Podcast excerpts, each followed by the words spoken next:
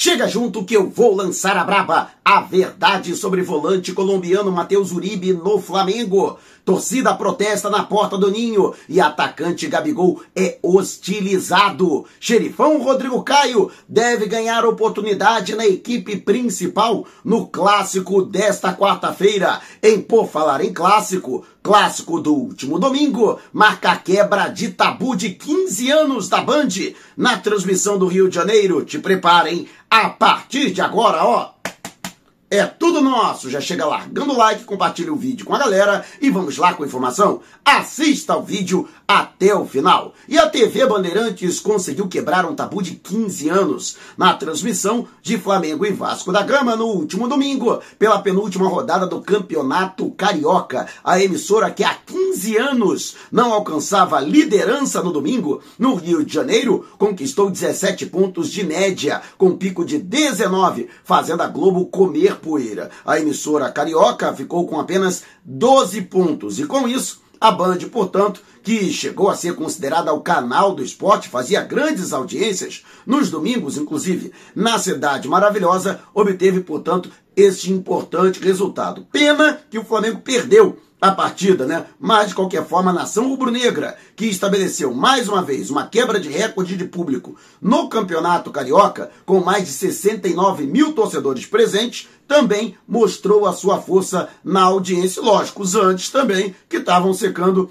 o Flamengo. E, portanto, para que você tenha uma ideia, mesmo em São Paulo, a Band ainda obteve uma importante audiência com a transmissão desta partida também para a capital paulista. Foram sete pontos de audiência e a vice-liderança, perdendo apenas para o Caldeirão do Hulk, na capital São Paulo. Caldeirão do Hulk da TV Globo. É, e você, o que acha né, desses números? Aí deixe abaixo o seu comentário. E por falar em números, 32 mil ingressos já foram vendidos de maneira antecipada. Para o clássico de amanhã, Flamengo e Fluminense, que vão marcar a disputa da Taça Guanabara. O Flamengo, por ter um ponto a mais que o Fluminense na tabela de classificação, tem a vantagem do empate. Lembrando que o rubro-negro é o mandante da partida. nação rubro-negra, mesmo com mais uma pancada no último domingo, mais uma vez dá demonstrações que não sai do lado do rubro-negro, né? E eu sempre falo isso, né? Não torcemos para jogadores, nem para treinadores e muito menos para diretoria.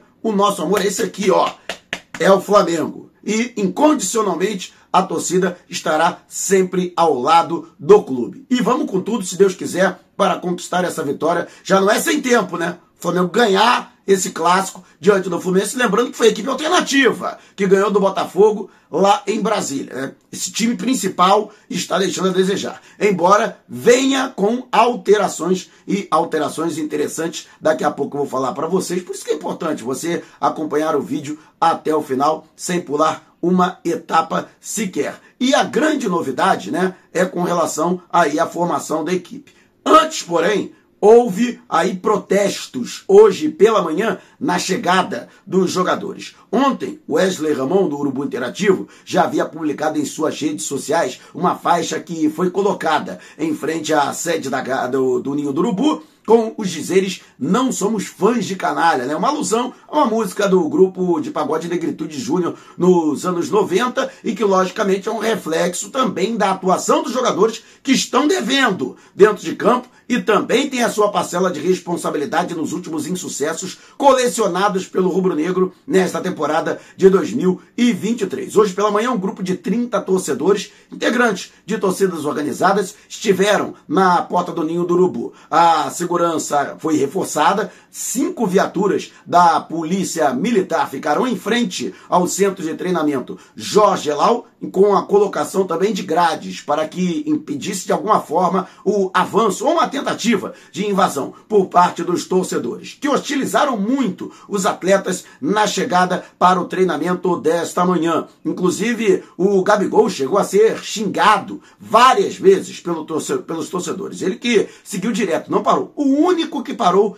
para conversar com os atletas foi Léo Pereira, que no, na semifinal do Mundial de Clubes, ainda no primeiro tempo, foi acometido de uma lesão no músculo posterior da coxa direita e recentemente conseguiu se recuperar, ficou até no banco de reservas, embora não tenha sido aproveitado durante a partida com o Vasco da Gama. Ele abaixou o vidro do carro e chegou a dialogar com os torcedores que estavam protestando. A torcida está começando a perder a paciência, se já não perdeu, né, com as situações que vem acontecendo. Mas quero saber a sua opinião, deixe abaixo o seu comentário. E antes de a gente partir para o próximo assunto, quero agradecer enormemente a toda a galera que tem contribuído com superchat super sticker durante as nossas lives, a galera que não consegue mandar superchat, mas manda o Pix, a minha chave Pix é o e-mail que está descrito aqui, está no comentário fixado nos nossos vídeos. A galera que adere ao clube de membros, inclusive, né, agradecendo ao Adnelson que ganhou aí a sua camisa. E todo mês, inclusive neste mês de março, teremos durante uma mega live, durante o sorteio da Libertadores, vamos contemplar mais um membro com uma camisa. E você que também tem contribuído com o Valeu Demais. Continue contribuindo para que possamos fazer um trabalho ainda melhor. E durante o treinamento desta manhã, o técnico Vitor Pereira vai definir a equipe que enfrenta o Fluminense amanhã às nove e meia da noite no Maracanã. Lógico que o empate favorece o rubro-negro, mas no meu entendimento, só a vitória interessa. Chega, né? A torcida quer uma resposta imediata desse time, seja com ou sem o Vitor Pereira à beira do gramado.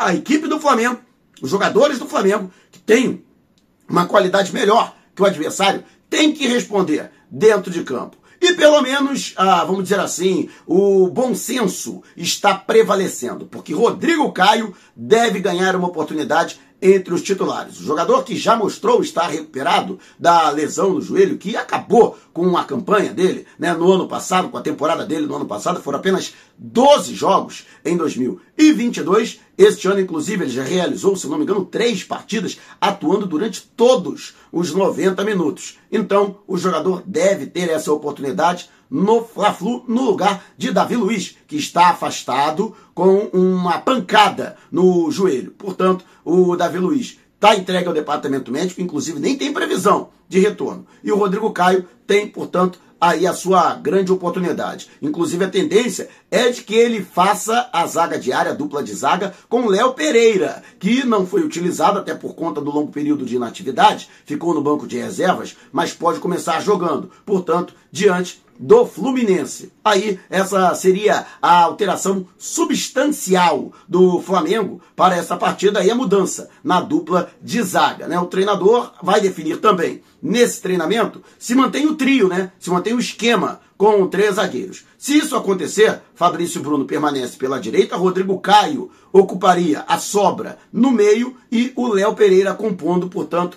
pelo lado esquerdo. Lembrando que além de Davi Luiz, o Thiago Maia, que sofreu uma pancada no tornozelo, também está fora. É mais um jogador que se encontra aí é, sem previsão de voltar e deve desfalcar o Flamengo não somente nesse Fla-Flu, mas também na semifinal do Campeonato Carioca. Além desses jogadores, Bruno Henrique, que está em fase final de recuperação de uma lesão no joelho, é, Vitor Hugo, que sofreu uma lesão na primeira rodada do Carioca. Felipe Luiz também são jogadores que seguem afastados. Pedro, né, segue nesse trabalho de recuperação, um jogador que reclama de dores no adutor da coxa. E você, o que acha da volta de Rodrigo Caio ao time principal? Deixe abaixo seu comentário. E antes de a gente partir para o próximo assunto, né, você que está aqui no, no canal, né, tem um desafio, 200 mil inscritos, estamos chegando, e 35 mil no canal Flatamar do meu amigo Jutamar. Ajude-nos a chegar, portanto, a esses números para que nosso canal continue crescendo, para que continuemos